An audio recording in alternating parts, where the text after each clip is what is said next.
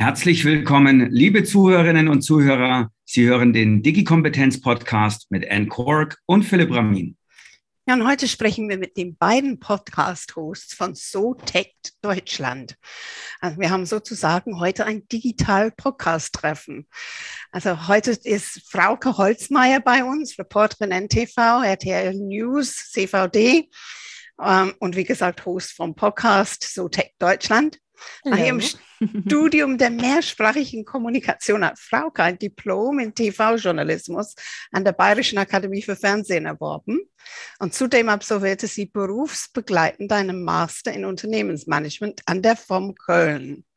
Sie arbeitet seit 2010 für NTV. Im Wirtschaftsressort ist sie vor allem für Tech- und Digitalisierungsthemen zuständig. Und wir haben heute den Andreas Laukert, Chef vom Dienst NTV, Chef vom Dienst RTL und äh, auch Podcast-Host von SoTech Deutschland. Und er arbeitet seit 1995 für NTV.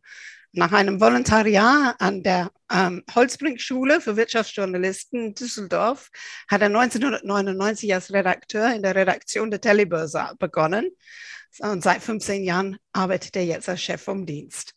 Er schreibt Kommentare und ähm, beide haben so ja, so ein kleines Geheimnis. Also Frauke hat früher bei mhm. einem Schlagerradio gearbeitet mhm.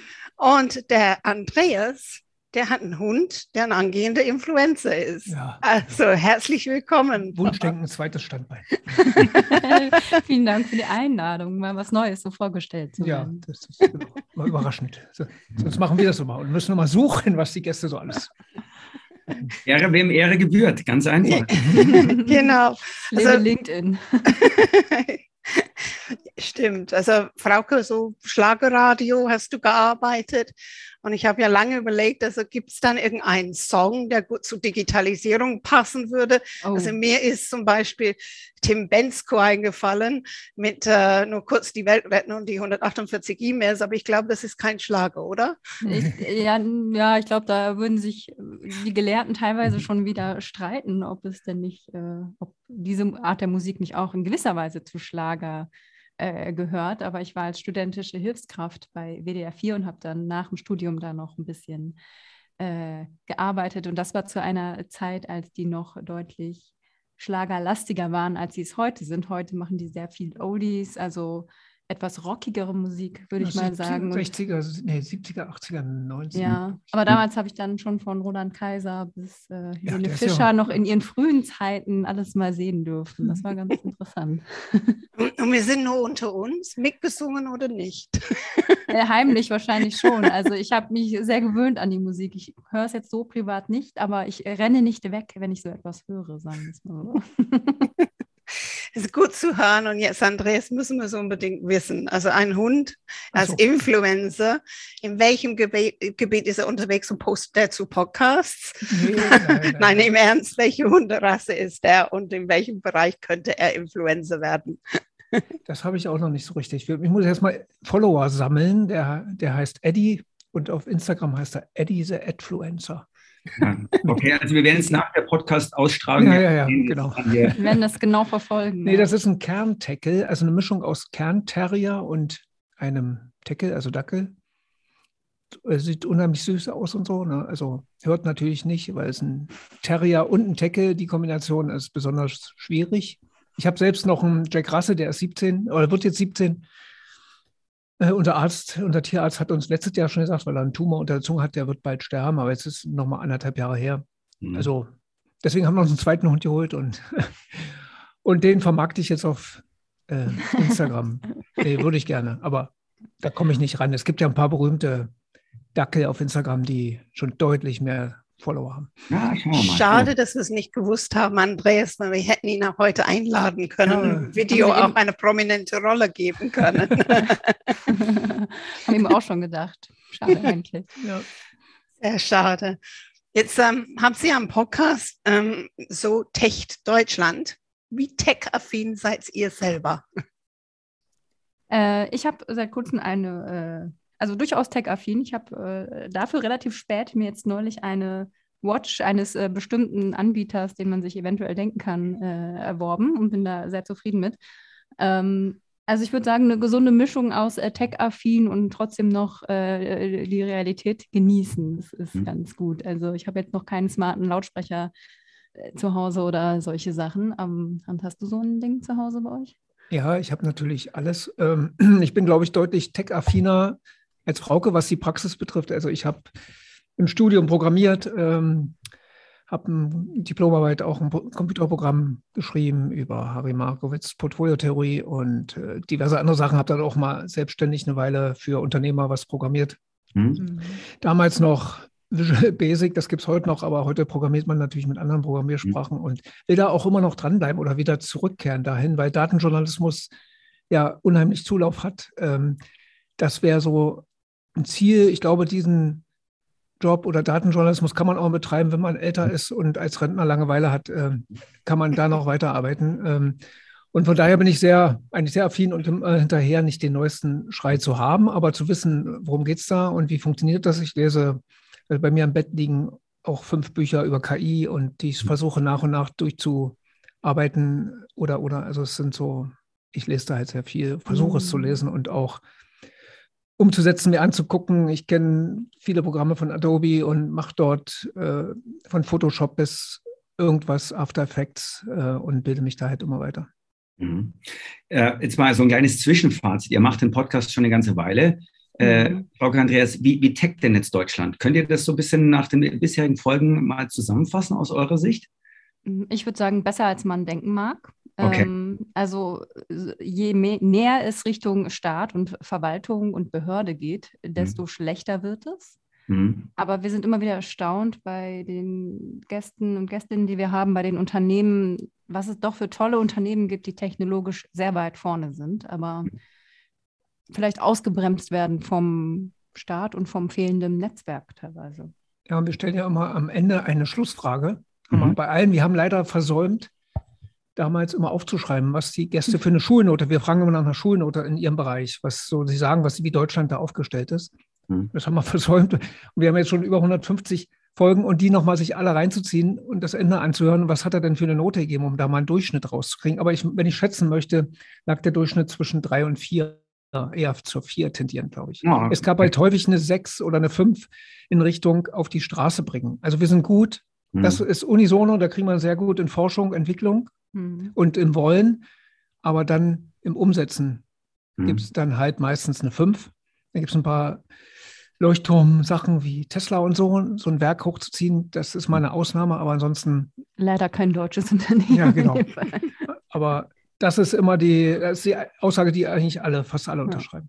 Mhm. Das ist zum Beispiel so ein Thema, was mich persönlich mittlerweile echt nervt, weil wir reden da seit Jahren drüber. Wir müssen die PS auf die Straße bringen, so auch ja. so die, diese Floskeln und, und ja, ja, wir sind gut im Entwickeln, wir haben schon MP3 erfunden, aber wer hat profitiert? Das war dann der große Apfel und so weiter.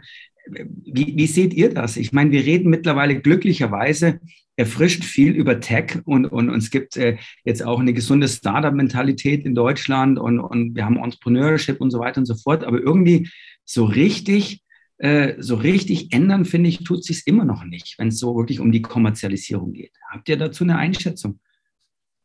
Das ist ein bisschen, ich muss gerade an ein Interview denken, was ich mal mit Frank Thelen vor ein paar Jahren geführt habe, der damals noch im irgendeinen der vielen Beiräte, mhm. äh, also beratender Funktionen in, in, der damaligen Bundesregierung war. Und dann haben wir halt mhm. auch gesagt, wenn du nicht mehr weiter weißt, dann gründe einen Arbeitskreis. Und ja. Das ist äh, auch eine Floskel, aber bringt es am Ende ja auf den Punkt. Und ähm, also was ich ganz positiv finde, dass äh, große Konzerne immer mehr mit Startups unterwegs sind, um sich da Input reinzuholen. Also das hört man ja sehr viel von vom Mittelständler bis zum, bis zum Großkonzern wie Daimler oder so. Mhm. Äh, inzwischen ja wieder Mercedes-Benz. Aber ähm, es ist in der Tat noch äh, Luft Ja, wir haben einige Positivbeispiele. Und wenn man, das war auch mal so eine Überlegung, die ich hatte, auch das ist schwer umzusetzen, bei an die 120 Gästen oder so, die immer auf einer Landkarte einzutragen in Deutschland, wo saßen die überall?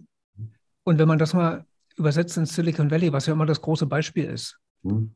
ähm, könnte man schon sehen, wenn man die einzelnen Unternehmen nimmt und da mal Striche zwischenzieht, ist das ein Riesennetzwerk. Mhm. Wenn die sich miteinander unterhalten würden. Also wir haben eine Zelone, ist immer mein Standardbeispiel. Mhm. Weil ich lieben gerne nehme in München ein, ein, wie sagt man heutzutage, ist ja kein, kein Einhorn mehr, sondern ein Zehnhorn. Ähm, also Terra, über, Terra über 10 Milliarden wert. Das ist mhm. so ein super Beispiel. In München mhm. entstanden, aus der Uni dort und so weiter. Also es ist dieser beispielhafte Weg, den es gehen sollte. Und davon gibt es halt zu wenig leider, aber es gibt schon immer mehr. Wir hatten auch letztens wieder einen Startup-Unternehmer, der seit er 13 ist, glaube ich, in der Richtung denkt und nur Unternehmer war. Mhm. Und so eine Leute brauchen wir mehr, ne, die dafür glühen und sagen, ich bin Investor, ich bin Startup-Unternehmer, ich kann gar nicht anders. Und, und da fehlen natürlich auch die Frauen und so weiter. Da, all diese Themen kennen wir ja. Ich finde schon, dass es vorangeht, aber eben noch zu langsam. Und da müsste noch deutlich schneller alles gehen. Aber vor allem geht es auch, finde ich, in Europa insgesamt dann voran. Das ist ja auch ja, ja. dann das Wichtige. Also in Europa gibt es ja durchaus immer mehr Einhörner, wenn wir jetzt mal die Marktkapitulation, Kapitulation wollte ich mal sagen. Ihr wisst, was ich meine. Danke. Als äh, Maßstab nehmen, dann sind da ja durchaus immer mehr was ja sehr positiv ist. Was ich aber auch positiv finde, zum Beispiel Berlin, sowas wie den Maschinenraum, wo sich einfach Mittelständler vernetzen. Äh, in unterschiedlichen, aus unterschiedlichen äh, Branchen am Ende des Tages, die sich aber dann helfen in bestimmten Dingen. Einfach, äh, die einen haben das Thema äh, Intranet, interne Kommunikation schon beackert und helfen sich dann gegenseitig, wie können wir Unternehmenskultur ändern, etc. Und lernen voneinander. Also ich glaube, wir sind jetzt äh, zumindest mindestens schon mal im, im, Kindergarten oder Grundschule, was dieses Netzwerken betrifft. Vielleicht noch nicht ganz auf der weiterführenden, aber immerhin sind wir schon in der Schule. Hm? Müssten wir mal ein bisschen uns ausbreiten aus den kleinen Bubbles, die untereinander dann auch sprechen, in so großen Lernhäusern, sage ich mal, wo man dann auch so ein bisschen mehr miteinander nach vorne geht oder ähm, denkt sie, es wird dann in Deutschland immer so bleiben, dass man dann also wenig spricht und viel tut? Ja, da kann ich auch ein Beispiel nennen. Wir hatten jetzt eine Aufzeichnung mit Frank Stürenberg von Phoenix Contact, das ist ein größerer 3 Milliarden Unternehmen hier aus, aus Ostwestfalen-Lippe. Mhm. Mhm. Und er hat das Beispiel gebracht, er hat eine chinesische Abteilung, so ziemlich groß, die forschen auch alleine und machen und setzen um alleine. Und dann gibt es die in Deutschland, sagt er eben, ja, hier in Deutschland, wir sind halt 100 Jahre alt und wenn so ein Projekt angeht, dann gibt es ein Lastenheft, ein Dingsheft und dann muss das alles ordentlich sortiert in China, wird dann halt einfach losgelegt. Dann wird mhm. da gebaut, dann wird geguckt, ach nee, da ändern wir da noch was und hier noch was. Mhm. Ähm, ja, genau, das bringt es auf den Punkt, was hier anders ist. Aber da stelle ich dann halt auch immer die Frage, wollen wir das? Mhm. Wollen wir all die Errungenschaften, die Bürgerrechte betrifft und so weiter, wollen wir es einfach über den Haufen kippen mhm. und sagen, ja, mach doch einfach mal, baut doch einfach mal ein Werk irgendwo hin und wir gucken mal, was passiert. Na, das wollen wir doch alle nicht. Aber Andreas, das ist natürlich dann immer so dieses Totschlagargument, ne? dass man ja. sagt, also hey, da gibt es China, das ist dann maximal restriktiv oder maximal äh, repress, äh, wie sagt man, äh, rep, na, nicht repräsentativ, ihr wisst, was ich meine. Danke. Restriktiv. du hast schon diskutiert und gesprochen. Aber es muss doch auch noch einen Weg dazwischen geben. Und ich sage mal, das, was man ja auch ein bisschen vom, vom Hörensagen mitbekommt, so die, die, die Bundesrepublik in der Nachkriegszeit, wo dann irgendwie Autobahnen gebaut wurden und Infrastruktur, da ging es ja auch, dass Dinge irgendwie schneller gemacht worden sind, äh, auf der mhm. heute auch unser Erfolg äh, drauf ist. Also ich glaube, keiner will, dass irgendwelche Dörfer platt gemacht werden, damit man da irgendwie was macht.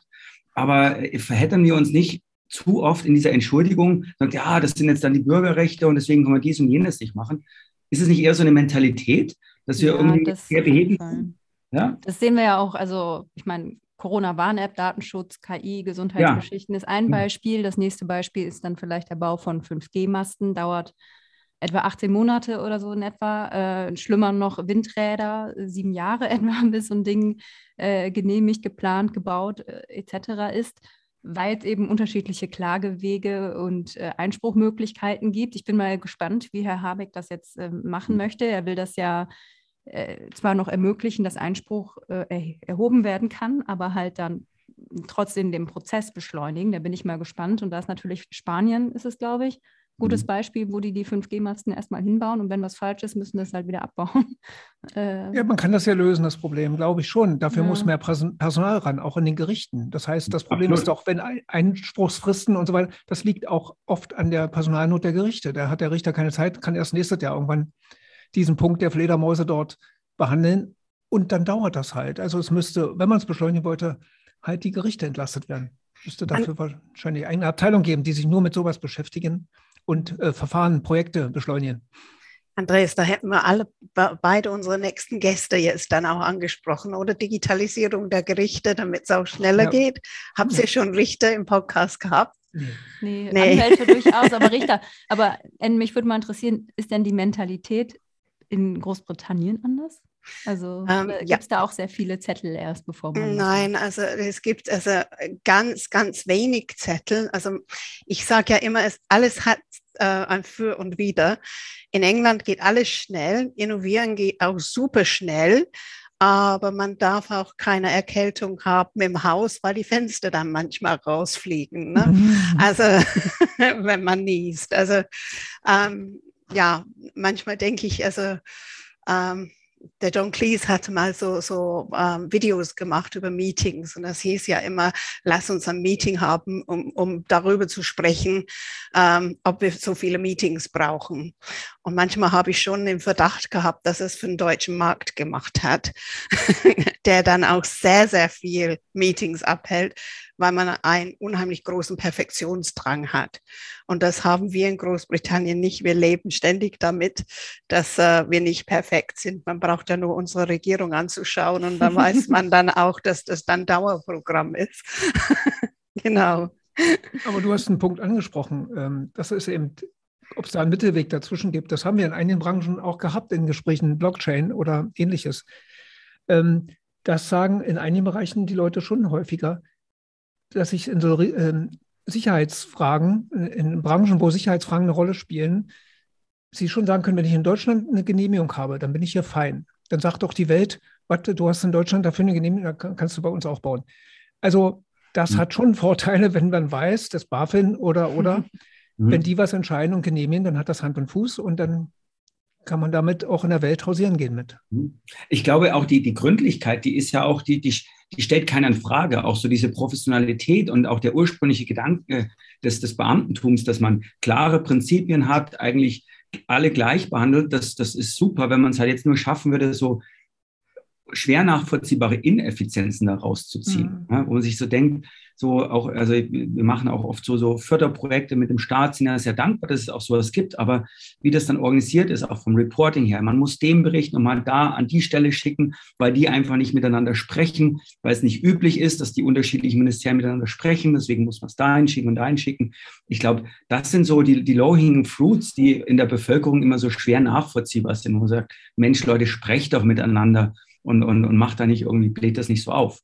Ja, es sind wahrscheinlich auch gelernte Probleme ja, ein kulturelles Problem und vielleicht auch ein Generationenproblem. Also wenn jetzt vielleicht dann noch die Jüngeren, vielleicht noch jünger als ich sogar, äh, dann mal am Zuge sind, die in der Welt unterwegs waren und dann vielleicht dann ihre Erfahrungen gemacht haben. Vielleicht ist das dann einfach ein Prozess, der sich ändert. Es ändert sich ja jetzt schon ja, ich, ich, durchaus. Weiß nicht, da fallen mir ja so einige Branchen ein, wo ich wo ich befürchte, dass auch in 50 Jahren noch nicht viel geändert ist. Ich denke ans Bildungswesen und hm. ans Gesundheitswesen. Wenn man hm. da die Beteiligten sich anguckt, ist da überall das gleiche Problem. Zehn, zehn Lehrer, 15 Antworten, zehn Schüler, 15 Antworten, zehn Eltern, 15 Antworten und so weiter. Das kann ich durchdeklinieren bis zu den Schulsystemen, bis zu den Verantwortlichen in den Regierungen, ja. Bundesländer. Dasselbe im Gesundheitssystem. Elektronische Patientenakte wurde vor 15 oder 17 Jahren entworfen. So ist auch Stand der Technik.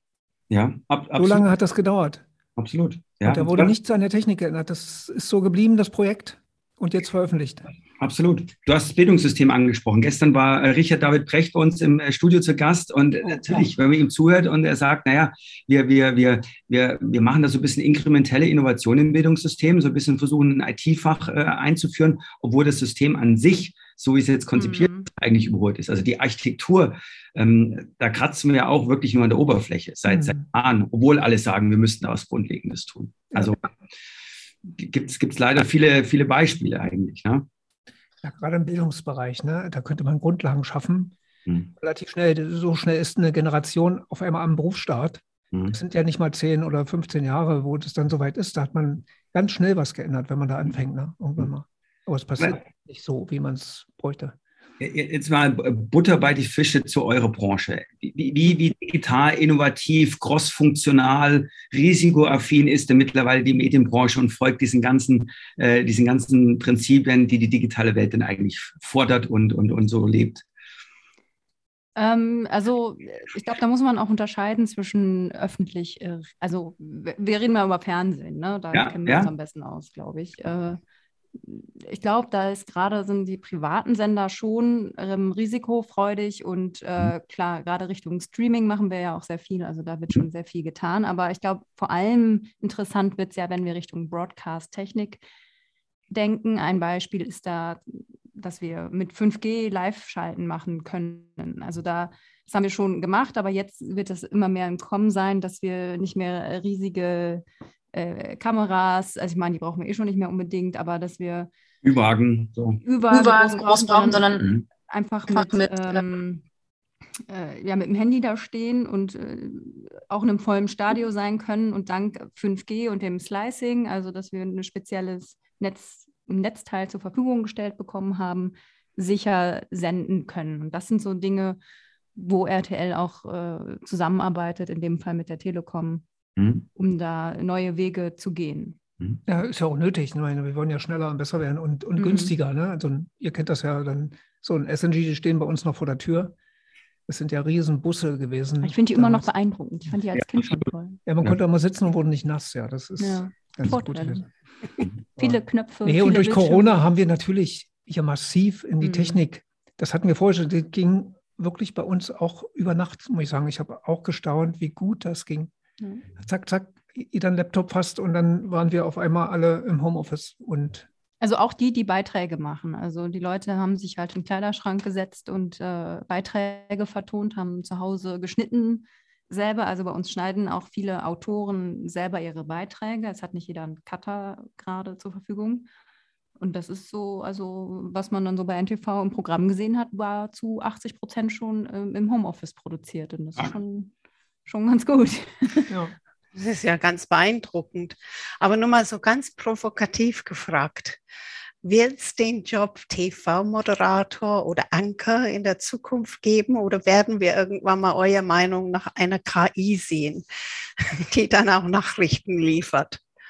Teils, teils. Ja, wir hatten ja jetzt auch einen Podcast mit unserem Geschäftsführer. Ja. Zwei Folgen, die nächste kommt nächste Woche. Genau, schöne Grüße. Und da haben wir auch darüber gesprochen, also nicht über den Moderator, aber Voice haben wir jetzt ja schon im Angebot, dass Nachrichten von berühmten Moderatoren automatisch vorgelesen werden durch aber halt nicht in der Siri-Form, in der sehr Computerform, sondern schon so, dass man das Gefühl hat, es ist tatsächlich gerade von einem Menschen vorgelesen. Vertont. Genau. Und Video weiß ich nicht, ob ich da, man ist so viel passiert in der Welt in den letzten 50 Jahren, warum?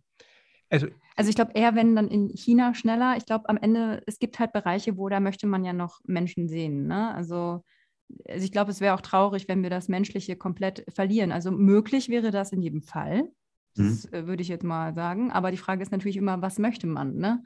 Also mhm. genauso wie ich, äh, wenn ich mal gepflegt werden möchte, ah. kann der Roboter natürlich assistieren, zur Seite stehen, um mich aus dem Bett zu heben. Aber ich will dann vielleicht trotzdem lieber die Hand gehalten bekommen von jemandem aus Fleisch und Blut. Und dann möchte ich vielleicht auch die Empathie spüren, wenn ich Nachrichten vorgetragen mhm. bekomme. Mhm. Also ich glaube, das ist einfach ein wichtiger Bestandteil. Und am Ende wird es die Mischung sein, eine Standard- DPA-Nachricht, die sowieso überall nur reingetickert wird über irgendeinen RSS-Feed, das kann auch äh, eine KI am Ende formulieren. Ne? Und dann haben die Menschen halt mehr Zeit für die anderen Dinge, wo ein bisschen mehr äh, Emotion. Emotion, Grips, Empathie gebraucht wird. Grips vielleicht nicht unbedingt, die KI kann das auch, aber hm. ja. Wie bildet ihr euch eigentlich in diesem ganzen Tech-Umfeld oder generell, was Innovation, Trends angeht, weiter? Also baut ihr euch so richtig schön vorbildlich immer Blocker ein, das sagt heute, da beschäftige ich mich mal ganz dezidiert mit dieser Thematik oder jener Thematik. Weil man merkt ja schon, also jetzt nicht auf die Medienbranche bezogen, aber gerade auch, wir haben sehr viel mit Führungskräften zu tun. Viele kratzen halt schon an der Oberfläche, weil sie auch gar nicht die Zeit finden, sich mal wieder mit einer Thematik echt auseinanderzusetzen, weil schon wieder das nächste Thema in der Pipeline ist. Wie, wie lebt ihr das? Wie macht ihr das?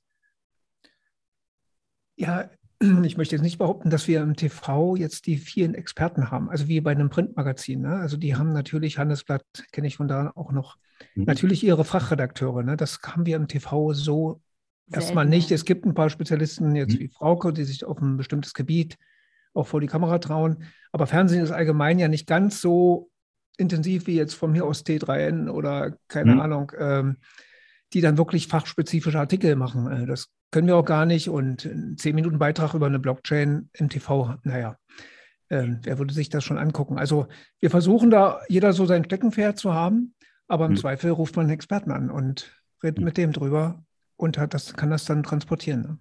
Mhm. mhm. Ja, tatsächlich spannend. auch das Studium nochmal. Also ich habe ja meine Masterarbeit äh, auch über Krypto gemacht bei dem Unternehmensmanagement. Das war ganz cool. Praktisch. Cool. Aber äh, ansonsten, ja, so richtige Blocker, das ist einfach nicht realistisch, leider. Weil beim Fernsehen müssen wir auch immer noch ein bisschen Generalisten Klar. bleiben in unserer Wirtschaftsthematik. Wir lernen viel natürlich durch den Podcast, durchs normale Lesen, aber das ist auch gar nicht so schlimm, weil wir müssen es ja übersetzen für die Leute. Und wenn wir gar nicht den Code dahinter unbedingt kennen, ist es überhaupt nicht schlimm, weil wir wollen ja auch die Fragen stellen, die sich der Zuschauer oder die Zuhörer stellen. Und genau. Deswegen Klar. ist es in unserem Fall auch gar nicht so schlimm, wenn wir jetzt nicht jedes kleinste Detail wissen. Aber sag mal, merkt ihr dann Trend, dass, äh, sag mal, diese, diese Tech-Themen jetzt an Popularität gewonnen haben, eure, eures Empfindens, oder, äh, oder ist das irgendwie so gleichbleibend nach wie vor Nischenthema und es ist halt eher so für die Nerds, aber nicht wirklich für die, für die, für die breite Masse? Ich glaube, ja, es ist weniger geworden. Also, ja. das war mal mehr. Ich, ich glaube, dieser Tech-Hype hat aus meiner Sicht ein bisschen abgenommen. Also klar, vom iPhone 2.7 mhm. bis 2017, 18 war natürlich das ein Riesenhype. Ähm, und ich glaube, Corona hat auch noch ein bisschen gebracht. Also Barcelona, die Handymesse, ja. davor, das Jahr davor, da, vielleicht zwei Jahre davor fing das an, das war nicht mehr so das mhm. Interesse an den neuesten Handys oder neuesten Tools dort. Da gingen eher andere Themen durch die Decke, aber mhm. nicht die neueste Technik. Also das also ich, ich glaube zum Beispiel, dass, ich meine, es gibt ja viele Buzzwords, ne? Also auch Digitalisierung ist am Ende ein Buzzword oder auch vor allem künstliche Intelligenz. was natürlich im Fernsehen sehr schnell passiert, das Ding da hat KI oder so. Mhm. Und dann, oder ist smart oder, oder, so. Und da will ich mich auch gar nicht von frei machen, dass wir das auch mal sagen, weil es einfach die verkürzte Darstellung manchmal sein muss im Fernsehen, aber dadurch wiederholt sich es halt viel. Dann hat man schon alles gehört. Wir haben schon alle vom smarten Kühlschrank gehört oder der dann von mir aus irgendwann mit einer Blockchain irgendwelche automatischen Zahlungen oder so abwickelt. Aber solche Sachen sind viele einfach noch nicht im Haushalt angekommen. Mhm. Oder man hat schon so oft gehört, das Ding hat KI oder ist smart oder äh, Smart Home, dass, dass das ja teilweise so durchrauscht. Aber ich glaube, es sind so Wellen. Also es geht immer mal hoch, mal runter. Und am Ende ist, glaube ich, so Digitalisierung als Enabler interessant. Also es, es spielt halt in vielen Dingen einfach ein. Stichwort Nachhaltigkeit oder also es ist halt immer so, es schwimmt halt immer mit und das ist ja auch am Ende das, was es soll. Es soll ja nicht, wir digitalisieren ja nicht um des Digitalisierens willen, sondern Absolut. ein Enabler am Ende. Naja, ich, ich gucke schon, dass ich, also bei KI, bei bestimmten Themen versuche ich schon äh, da nicht Expertenstatus, aber schon vielleicht ja, aber eine Stufe darunter zu erreichen. Ich habe ja gesagt, dass ich KI-Bücher mir einige bestellt du weißt, habe. Was ich meine. Ja, ja, ich, ja, ja, meine ich ja. Ähm, das ist mein Interesse, weil ich auch Science-Fiction-Fan bin und ich habe jetzt diverse Bücher auch gelesen, wie gesagt, da geht es wirklich ab. Wenn ich das hier darlegen würde, dann schüttelt man nur mit den Ohren, was da die Experten sich so alles ausdenken, was mal kommt. Und gerade in KI-Fragen, ja, da gibt es ja Streiten ohne Ende und das interessiert mich einfach auch, was ein Richard David Brecht oder jemand dazu sagt. Das kann man nur von mhm. profitieren, wenn man sich das anhört. Und mhm liest und versucht zu verstehen. Also, beste Beispiel war jetzt Metaverse. Wir waren ja. jetzt bei, bei, einem Event hier in Köln mhm. und äh, in der Redaktion gibt es auch häufiger immer mal die, wollen wir nicht Metaverse, müssen wir machen. Ja. Großes Thema. Da hat letztens eine Firma 50 Millionen investiert und dann sage ich immer dann dazu, sag mir mal, wo ist denn der Eingang zum Metaverse? Mhm. Wie komme ich da hin? Es kann mir ja noch keiner erklären, wie ich ins Metaverse komme. Und das mhm. war auch das Thema an diesem Vortrag. Mhm. Das gibt es noch nicht. Mhm. Ist das jetzt eine riesen Medienblase äh, von Herrn Zuckerberg initiiert, mhm. um Geld zu verdienen? Mhm. Ich weiß es nicht.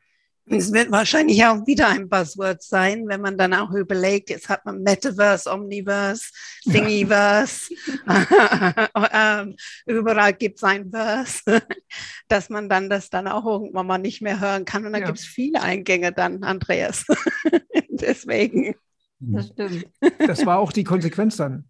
Also das ist ja, ja, die Möglichkeit, in einem Metaverse verschiedene Experience zu verbinden, zu verknüpfen. Second Life war ja ähnlich, mhm. also ähnlich virtuell und dem also nicht VR-mäßig. Klar. Aber das, ähm, ja, sind wir mal gespannt. Mhm. Ich meine, der Hintergrund meiner Frage auch so ein bisschen zu, wie, wie, wie populär sind Tech-Themen. Äh, wir, wir, sind halt relativ viel auch im Ausland unterwegs und, und machen da äh, E-Learnings und Schulungen und man merkt da schon einen Mentalitätsunterschied, dass in vielen mhm. anderen Ländern Tech deutlich stärker in der Gesellschaft verortet ist als ein natürliches Element. Und das ist für mich eigentlich ein Paradox, weil wir waren ja auch mal so, ein, so, so mit, sagen wir, der Gründergeneration Werner von Siemens und so, so eine, so eine Tech-Nation, so heute neudeutsch gesagt. Und jetzt ist das irgendwie so ein bisschen so ein Fremdkörper, teilweise ja sogar Skepsis. Also so die Strahlendiskussion über Mobilfunk und viele andere Dinge. Also, Aber das ist, glaube ich, wieder das Bevölkerungs, Bevölkerung versus Industrie teilweise. Wenn's, weil wenn es um Robotik, Automation und so geht, sind wir ja durchaus ganz oben mit dabei unter ne, Top 5. Aber äh, sobald es halt an, an die Leute geht, wird es halt schwieriger. Mhm. Ich meine, am Ende, klar, die sitzen dann auch in ihrem Zuhause und haben im Zweifel schlechtes Internet, keinen Empfang oder so. Äh, und äh, und äh, dann sind wir wieder beim Staat. Die Verwaltung funktioniert nicht so richtig. Es gibt keine digitale Patientenakte. Die Vorteile sieht man gar nicht richtig. Dann äh, heißt es noch Datenschutz, Datenschutz, Datenschutz. Und dann lässt man es lieber sein, weil wenn es äh, digital komplizierter ist, als äh, eben einen Brief zu schreiben, dann äh, machen es die Leute halt nicht. Also es ist vielleicht noch nicht einfach genug und nicht einfach erklärt genug. Und dann sind wir wieder beim Bildungssystem, mhm. wo wir jetzt ja gesehen haben, dass die geflüchteten Kinder aus der Ukraine unterrichtet ja. werden, digital, ja. ganz ja. Äh, normal. Und äh, die hm. Lehrer sich wundern, dass sie nicht in die Schule kommen. Also schon längst in der Alle Schule Willkommensklassen fertig und keiner kommt. Ja. Mhm. Ja, das mhm. ist, äh, ich glaube, es, es wird auch der Druck, oder das haben wir in Corona gesehen, wie dann dieser Druck auf einmal dafür sorgt, dass dann doch alle auf einmal digital bezahlen. Hm. Die hatten es alle in der Hosentasche, haben es nur nicht genutzt und immer noch Bargeld und auf einmal ja. Schwung, Schwung, 10 äh, Prozentpunkte mehr oder 20. Wir sind deutlich höher jetzt schon und ich glaube, da muss der Druck kommen und äh, die richtigen Stellen zu finden, die Ärzte zu digitalisieren und dann, dass ich wenigstens mal irgendwann Termine beim Arzt digital machen kann. Oder, ja. oder, ja, das sind so die einfachsten Sachen. Klar, muss man die alten Leute mitnehmen. Es kann ja nicht sein, wenn jetzt ein Arzt nur Digitaltermine vergibt, dann können ja die alten Leute gar nicht mehr zum Arzt. Ja. Ja, weil die das noch nicht können.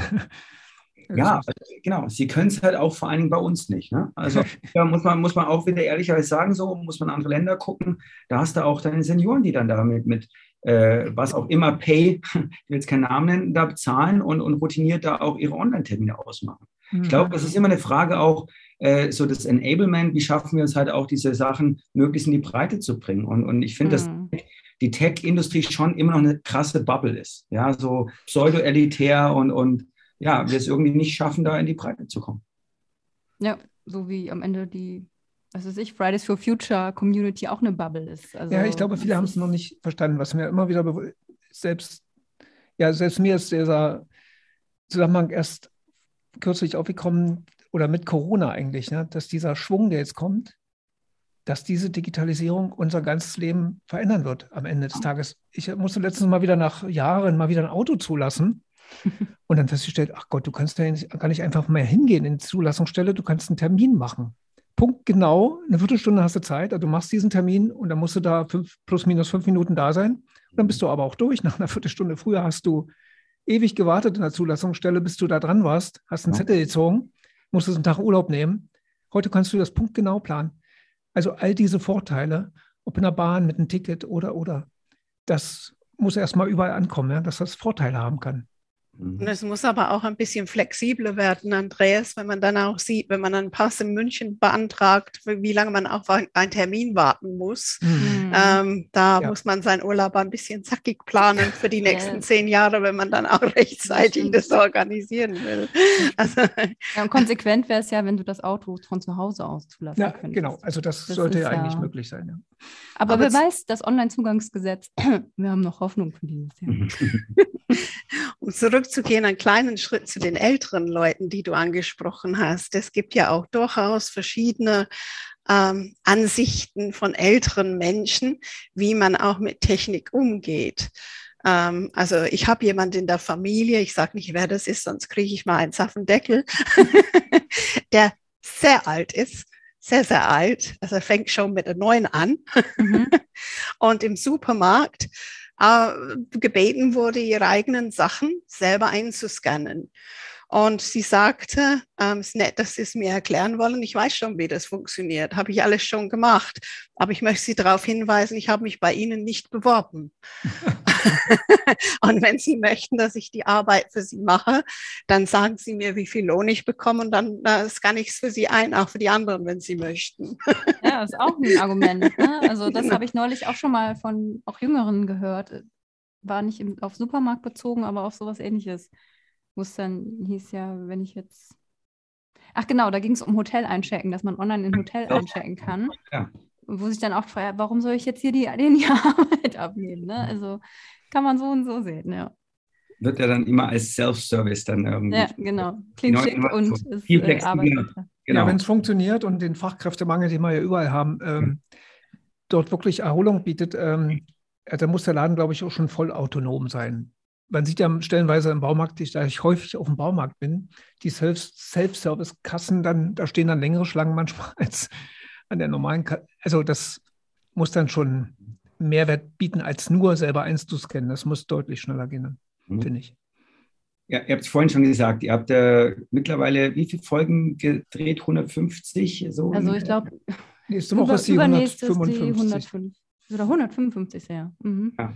Was ist denn, was ist denn bei euch am meisten hängen geblieben? Gab es da so einen, so einen, so einen, so einen Wow-Moment oder Momente, wo ihr sagt, wow, das war jetzt echt eine, eine, coole Aussage, ein cooler Einblick, den ihr vielleicht so gar nicht erwartet hättet? Gibt es da irgendwas, an das ihr euch erinnern könnt? Ja, äh, eigentlich denkt man so das totlangweiligste Thema der Welt, äh, Normung. Normung, DIN, oh. kennt ja jeder. Ja, klar. Ja, erstaunlich. Ähm, es gab sicher noch viele andere Podcasts, wo es super spannend war und was nicht, aber das ist mir immer wieder hängen geblieben und die Überraschung hat man mit Herrn Winterhalter vom DIN, DIN-Institut DIN, mhm. äh, Institut gesprochen, gesagt, wie extrem wichtig das ist und wie die Chinesen gerade auf dem Gebiet massiv uns das Wasser abgraben. Nicht nur mit Patenten, sondern dann auch diese Patente in DIN also Normen umzusetzen, internationale Normen. Wer die mhm. Norm bestimmt, der bestimmt, was produziert wird. Mhm. Und da holen die so massiv auf, da haben die schon, also da müssen wir uns deutlich anstrengen, um das wieder aufzuholen, mhm. dass wir die einholen. Und da, der, also das war auch dann logisch irgendwann, ne? Jeder, jedes Produkt hat irgendeine Norm.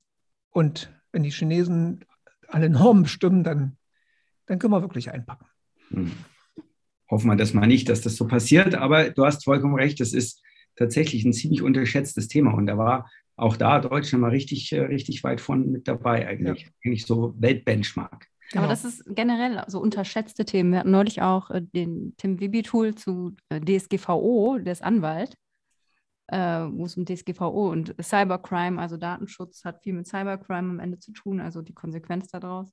Wenn mhm. jemand irgendwo eine Attacke macht, äh, kommt dann durchaus vor, dass viele Datenschutz Geschichten äh, passieren und dann Leute klagen, weil irgendeine Firma sich nicht richtig geschützt hat. So vermeintlich total, oh, DSGVO, das Wort ist schon schlimm. Mhm. Äh, und es ist halt trotzdem interessant, aber mit in Erinnerung auch vor allem unsere erste Folge mit Oliver Flasskemper, glaube ich, äh, der Bitcoin.de aufgebaut hat in Deutschland und mhm. vom Lkw-Fahrer zum Krypto-König. Aus Herford, aus Ostwestfalen, wo ich auch herkomme. Ja, das kommt ziemlich häufig vor in unserem Podcast. Ja, Ostwestfalen. ja, da sieht man eine gewisse Korrelation offensichtlich. Ja, ja, ja. ja. ja, ja. Brandenburg kommen weniger aus Berlin und Brandenburg kommen. Doch, Berlin kam auch noch viele. Ja, Berlin ist ja. Wir kommen so langsam zum Ende unseres heutigen Podcastes und wir haben, wie auch ihr, äh, immer zwei äh, Standardfragen, die wir dann allen unseren Gästen stellen. Äh, eine dürft ihr von mir hören, die zweite kommt dann von N. Und zwar würde ich gern von euch wissen, welche drei Themen für euch in nächster Zeit die dringendste Priorität haben? Und ihr könnt euch jetzt aussuchen, ob das jetzt irgendwas Persönliches ist, was hochökonomisches oder gesellschaftliches, aber was sind so die drei Themen, wo ihr sagt, ja, aus meiner Sicht, das ist in der nächsten Zeit richtig, richtig wichtig? Der, der, der oder die, der anfängt, hat, muss ein bisschen schneller antworten. Der andere Person hat jetzt noch ein bisschen Zeit zum Nachdenken. So. Achso, ja, dann ähm, würde ich aber sagen, äh, ich äh, unterteile ein bisschen zwischen äh, persönlich und ja, klar, ähm, klar. Äh, dem, was ich glaube, wichtig ist, glaube ich tatsächlich, dass wir in Deutschland äh, alles, was digitale Verwaltung angeht, das muss vorangehen, Prozesse, mhm. Äh, Genehmigungen etc. Dann das Thema Metaverse, auch wenn es ein Buzzword ist, ist es mhm. trotzdem ein spannendes Feld, wie die mhm. Vernetzung der verschiedenen Universen, Metaversen äh, vonstatten gehen wird und was da für Geschäftsmodelle möglich sind wird, was äh, einfach diese Kombination aller möglichen Technologien ineinander. Mhm. Und persönlich, äh, kleiner Werbeblock, ich äh, will mehr frei moderieren im Digitalbereich. Also man kann auf mich zukommen. Vielen Dank. Genau. Oh. Sehr, sehr gern. Es wird verlinkt. ja, ich, was, was für, da ich ja ein bisschen älter bin, non, ja, ich gucke schon in Richtung Rente irgendwann, aber es ist noch ein bisschen Zeit.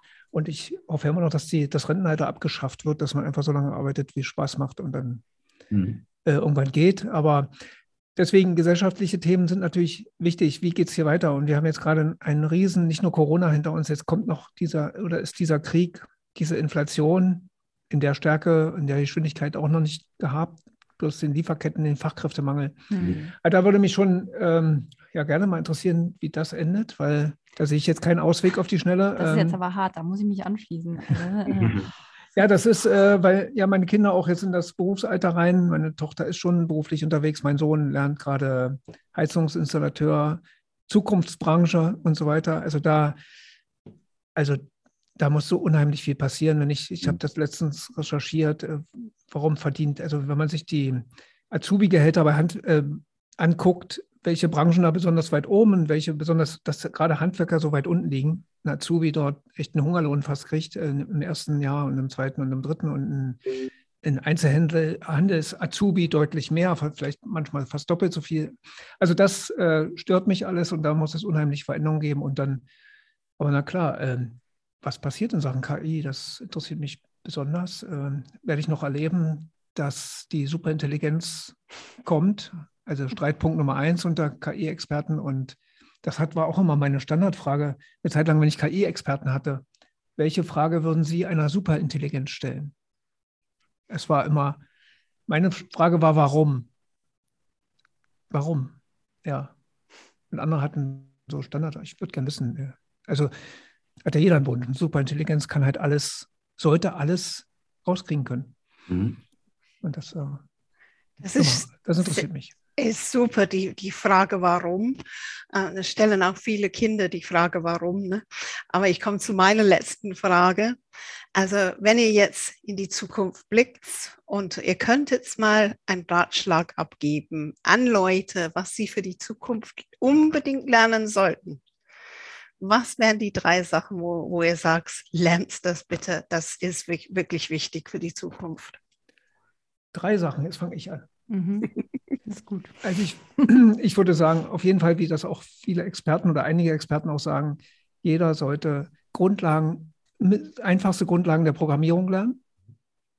Da gibt es einfache Tools, auch von Apple habe ich letztens gesehen, gibt es so eine App, da kann man super easy programmieren lernen. Einfachste Anweisung. Einfach mal zu wissen, wie funktioniert sowas, warum funktionieren Programme so, wie sie funktionieren und warum haben die halt ihre Macken und warum nicht. Ne? Also das lernt man dadurch ein bisschen dafür Verständnis zu haben. Mhm.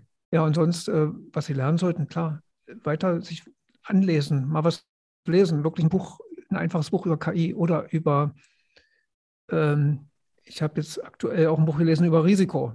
Der mhm. Gigerenzer, Risiko. Also wie sind wir Menschen, wie risikoaffin sind wir? Äh, mhm. Da geht es auch um Krebsforschung und so weiter, also Statistiken. Und also was, das finde ich, sollte man, sollte jeder Mensch irgendwie mal gelesen haben, wissen und sich damit beschäftigen. Hm. Ich würde sagen, mal darauf aufbauend, ähm, aber ein bisschen ab von Tech kommunizieren. Also mhm. das ist, glaube ich, auch gerade in dieser Tech-Welt oder in einer immer stärker digitalisierten Welt immer wichtiger, dass das äh, gerade wenn wir irgendwann in virtuellen Welten teilweise verschwinden. Also das äh, Kommunizieren untereinander ist, glaube ich, Unbedingt. wichtiger denn je. Das Empathie haben, das Mensch bleiben. Das klingt ein bisschen pathetisch, aber es ist, glaube ich, durchaus äh, relevant. Ähm, was würde ich noch raten? Vielleicht nicht, also das ist auch, das hat jetzt auch nicht unbedingt mit Tech zu tun, aber nicht jeder muss studieren am Ende, mhm. glaube ich. Also, dass man das macht, was man mhm. machen möchte und das, das mhm. sollte man dann gut machen. Mhm. Ja, und offen sein für Veränderungen, egal wann. Ja, ich, ich glaube, das ist ein absolut gebührendes Schlusswort, offen sein. Ja? Das hat nicht nur was mit Tech zu tun, sondern mit allem, irgendwie, was um uns herum passiert, wird sich wahrscheinlich auch nie ändern, dass da mhm. der Wandel sich irgendwie, äh, dass der Wandel stoppt. Ja, liebe Frau, lieber Andreas, äh, ganz herzlichen Dank, dass ihr bei uns heute zu Gast wart. Ein spannendes Gespräch mit ganz unterschiedlichen Blickweisen. Vielen Dank für eure Zeit. Dankeschön. Danke für die Einladung. Genau, und ich würde sagen auch danke von mir. Das war heute das Gespräch, also vom Schlage bis hin zu Eddie, der Influencer, der auch nebenbei auch bellt. Mit unseren beiden Menschen aus Fleisch und Blut, die beide wissen, wie techt Deutschland. Das war das Gespräch heute mit Frauke Holzmeier und Andreas Laukert, beide ähm, Chef vom Dienst beim, beim RTL News und beide Hosts vom Podcast zu Tech Deutschland. Und falls Sie, liebe Zuhörerinnen und Zuhörer, einen Gast kennen oder mehrere, die genauso spannend sind wie unsere zwei heute, dann einfach bitte eine E-Mail unter podcast.i40.de schicken. Und mit unserem Hashtag DigiKompetenzPodcast könnt ihr verfolgen, was sich sonst noch bei uns alles tut. Denn ihr wisst es ja, die, die öfters zuhören, Philipp und ich machen Purzelbäume. Wenn ihr das nächste Mal dabei seid, wenn es wieder mal heißt, bleibt digital kompetent mit Philipp Ramin und Anne Koak.